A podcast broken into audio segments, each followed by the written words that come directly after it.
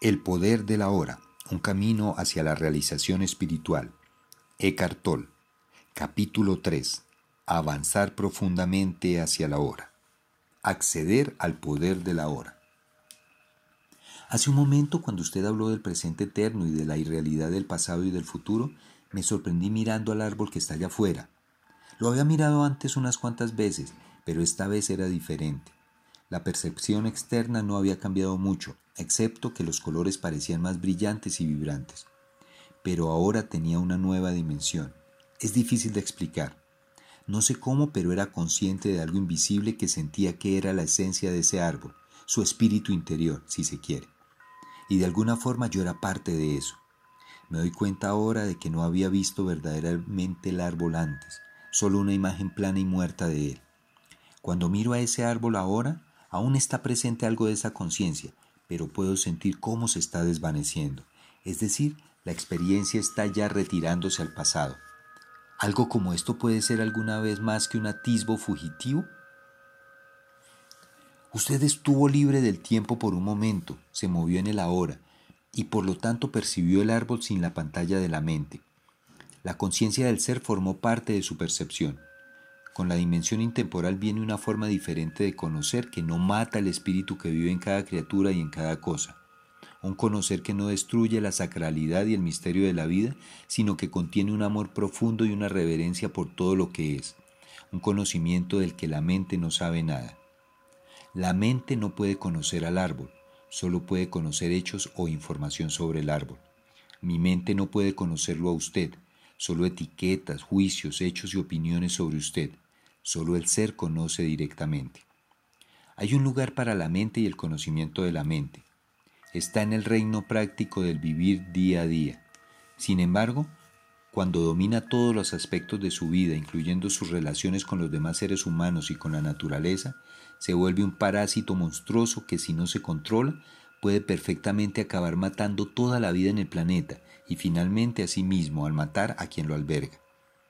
Usted ha tenido un destello de cómo la ausencia del tiempo puede transformar sus percepciones. Pero una experiencia no es suficiente, no importa cuán bella o profunda sea.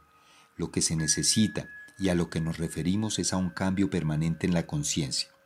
Así pues, rompa el viejo patrón de la negación del momento presente y de la resistencia al presente. Convierta en práctica retirar la atención del pasado y el futuro cuando no los necesite. Salga de la dimensión del tiempo lo más posible en la vida diaria. Si encuentra difícil entrar en el ahora directamente, empiece por observar la tendencia habitual de su mente a querer escapar de la hora. Observará que el futuro se imagina habitualmente como mejor o peor que el presente. Si el futuro imaginado es mejor, le da placer o anticipación placentera. Si es peor, crea ansiedad. Ambos son ilusorios. A través de la observación de sí mismo automáticamente aparece más presencia en su vida. En el momento en que usted se da cuenta de que no está presente, usted está presente. Siempre que es capaz de observar su mente, deja de estar atrapado en ella. Ha entrado otro factor, algo que no es de la mente, la presencia testigo. Esté presente como el observador de su mente, de sus pensamientos y emociones, así como de sus reacciones a las distintas situaciones esté al menos interesado en sus reacciones así como en la situación o la persona que lo hace reaccionar. Fíjese también en la frecuencia con que su atención está en el pasado o en el futuro. No juzgue o analice lo que observa. Observe el pensamiento, sienta la emoción, observe la reacción. No los convierta en un problema personal.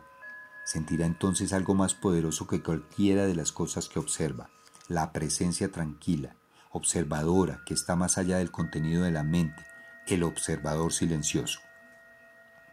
Se necesita presencia intensa cuando ciertas situaciones disparan una reacción con fuerte carga emocional, como cuando su autoimagen es amenazada, cuando surge una amenaza en su vida que dispara el miedo, cuando las cosas van mal o surge un complejo emocional del pasado. En esos casos, la tendencia es que usted se vuelva inconsciente. La reacción o la emoción lo domina, usted se convierte en ella. Usted la representa.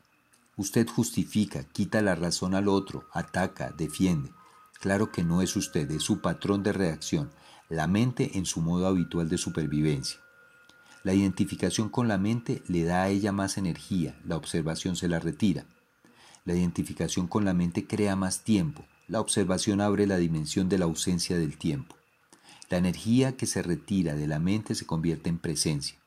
Una vez que usted pueda sentir lo que significa estar presente, se vuelve mucho más sencillo simplemente escoger salir de la dimensión del tiempo, siempre que no es necesario para propósitos prácticos y trasladarse más profundamente a la hora. Esto no impide su habilidad para usar su mente, de hecho, la realza. Cuando usted use su mente será más aguda, más centrada.